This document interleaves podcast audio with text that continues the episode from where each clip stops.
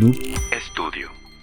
Hola, ¿qué tal? Bienvenidos al episodio 2 de su podcast de salud mental llamado Dualmente. Eh, hoy vamos a hablar un poco de lo que es el trastorno que yo padezco, que es trastorno bipolar. En el episodio 1 estuvimos hablando de mi vida a grandes rasgos y cómo enfrenté ciertos cambios, ¿no? Entonces traigo algunos conceptos, aclaro, no soy un experto, no soy un doctor, pero sí soy una persona que padece un trastorno y quiero compartirles un poco mi experiencia. Entonces le voy a leer eh, los tipos de bipolaridad, no nada más existe uno. Y bueno, empezamos. El trastorno bipolar puede clasificarse en tres tipos. Cada uno presentará cambios evidentes en el estado de ánimo, energía y los niveles de actividad. El tipo 1 presenta episodios maníacos que duran al menos 7 días.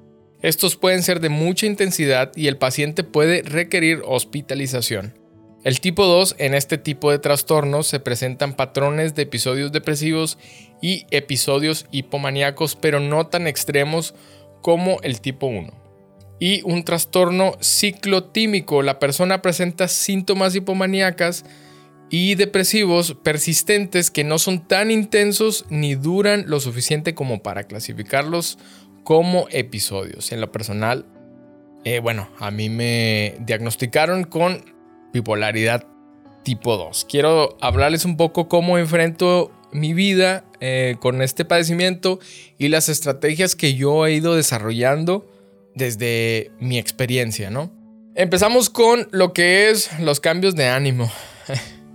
Yo en lo personal identifico mis días felices y mis días tristes, así los llamo yo me pasa que, y se los voy a contar como anécdota, siempre que tengo un buen día en el que me he reído mucho, en el que realmente soy feliz, de repente digo, hey, tranquilo, estás gastando mucha felicidad de la que tienes. Entonces al, otro día sé que va a venir un día muy, muy, muy triste eh, o no tan, tan bueno como ese. Y entonces trato como que, según yo, de ir dosificando esa felicidad, pero me ha ayudado a identificar cuál es cada día, ¿no? A llevar como que ese récord y al final de cuentas te va a ayudar a conocerte. Eh, les mencionaba eh, lo del récord para conocerte porque imagínense que están conociendo a alguien nuevo. Tienen que aprender qué es lo que les gusta, etc. Es igual. Cuando te diagnostican, eh, básicamente estás conociendo otra parte de ti y el llevar este récord te va a ayudar bastante en el futuro para identificar muchas cosas las cuales no entendías antes, ¿no? Por ejemplo, eh, ¿qué tipo de medidas llevo yo? Voy apuntando eh, por qué creo que me sentía así en mi celular o en alguna libreta. Y para irme organizando también, porque es difícil llevar una buena organización, yo utilizo alarmas con mensajes que a mí me motivan, no tienen que ser frases ni nada, pero durante el día van sonando con un mensaje, un mensaje pequeño y me va ayudando. Otra de las cosas son mis episodios hipomaníacos. En pocas palabras, es esto que les decía del día triste y el día feliz. Hay días en los que estoy muy eufórico, en los que me quiero comer el mundo, en los que quiero terminar todo al 100, mis proyectos, quiero hacer un millón de cosas y al otro día todo eso que sentía se va al caño y ando en depresión. Entonces, es estar lidiando entre estos dos estados de la mente, ¿no? Entre que andas muy eufórico y te quieres comer al mundo y andas en depresión y quieres desaparecer por completo y no le quieres hablar a nadie y quieres estar nada más en tu cama llorando si tienes ganas de llorar o pensando que, como dice la canción, pues la vida no vale nada. Otro de los puntos, la ligereza de los trastornos, cómo la sociedad le ha quitado esa importancia a los trastornos. Como por ejemplo, les mencionaba ahorita la depresión. Mucha gente confunde la depresión con estar triste nada más. Y no es así. Va más allá de simplemente sentirte triste. Tu cerebro no está funcionando como debe de ser. Entonces a veces no entiendes el por qué te sientes así.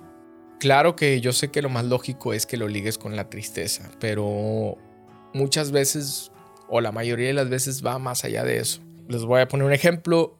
Mis episodios de depresión más profundos han sido estar encerrado en mi cuarto, sin bañarme, sin comer, sin dormir, con un desorden completo eh, en mi cuarto hablando de lo que se ve, ni siquiera con ganas de ir al baño, o sea, te aguantas. He tenido que tirar comida, por ejemplo, que tengo en el refri porque no me da ni siquiera ganas de, cocinar, de pararme a cocinar, de lavar ropa y de todo eso. Que ahorita lo, lo, he estado corrigiendo. Por eso les digo que es importante empezar a conocerse e identificar, e identificar con qué cosas batallas. Eh, eres una persona nueva completamente. Entonces, cuando se toma esto con la ligereza de decir ando depre por X o Y, ando depre porque no tengo un carro nuevo, ando depre porque no fui de viaje, le están quitando la importancia a, este tipo de situaciones. Claro que se debe de promover una cultura de salud mental y pues es el punto de, de este proyecto, ¿no? Es lo que queremos lograr este padecimiento o esta enfermedad mental es genética. No, no traten de frustrarse por qué les pasó, si hubo una situación que los traumó. Claro que puede haber sido algo que hizo que explotara, pero es genético, está en ti. O sea, ya nacimos así y no nos queda más que tratarlo, ¿no? Por eso tenemos que encontrar un equilibrio para más allá de ser personas normales, y lo pongo entre comillas, ser personas funcionales. ¿Cómo vas a funcionar en tu círculo de amigos, tu familia, en el aspecto laboral? ¿Cómo vas a, funcionar o ser funcional con lo que tienes? Ya cuando desarrollas una estrategia y encuentras ese equilibrio, créeme que va a ser muy fácil. ¿Y cómo vas a ir encontrando ese equilibrio? Con dos cosas súper importantes. Y cuando estén ahí en esa situación me van a entender. No dejes de ir a terapia, no dejes de tomar tu medicamento, sigue las instrucciones tal cual como tu psicólogo o tu psiquiatra te lo dicen. No, no creas que es algo que no funciona. ¿Vas a batallar al principio? Claro, te lo digo desde mi, desde mi posición. ¿Se te van a olvidar tomarte los medicamentos? Sí, es normal. Pero no dejes de hacerlo. Yo estuve faltando a terapia, no tomando el medicamento. También a veces tomaba el medicamento mal, no como me lo decía el doctor y me afectó. Entonces ya pasé por ahí y de verdad se los digo de todo corazón, no hagan cosas que ustedes mismos creen que está bien. Solamente sigan las instrucciones de su doctor. Vayan a terapia los días que tienen ir a terapia, los días que se sientan mal. Busquen a su doctor en el momento en que se sientan mal. Generalmente ellos están dispuestos a, contestar a cualquier hora o recibirlos a cualquier día. El medicamento no dejen de tomarlo, no lo mezclen con nada que vaya a afectarlos y los digo por experiencia. Tomen eso serio porque es su salud.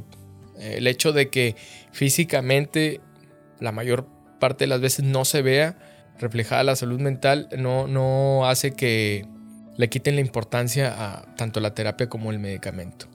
Espero que, que estas historias o estas vivencias que les comento les hayan ayudado, la verdad, que les sirvan de algo, que si están como yo viviéndolos, puedan ayudar a los demás, que es el punto de esto también, ser empático con los demás si es que tú no lo padeces y si crees que lo tienes y te identificaste con algo que yo dije aquí, te animo a que vayas a terapia, que lo platiques, si simplemente con que lo platiques con alguien, con tus papás, con algún amigo que tengas mucha confianza, ya es un paso muy grande. Pero lo ideal es que vayas a terapia con algún experto. Los animo bastante a que lo hagan sigan todas las recomendaciones que les dan sus, doctores. Este es nada más mi punto de vista, mi experiencia, pero claro que vamos a tener aquí de invitados a gente experta en esto que les va a poder dar muchos consejos para que les puedan ayudar y que también puedan identificar ciertas cosas que a lo mejor creemos que es algo normal, pero que puede ser parte de, algún padecimiento, ¿no?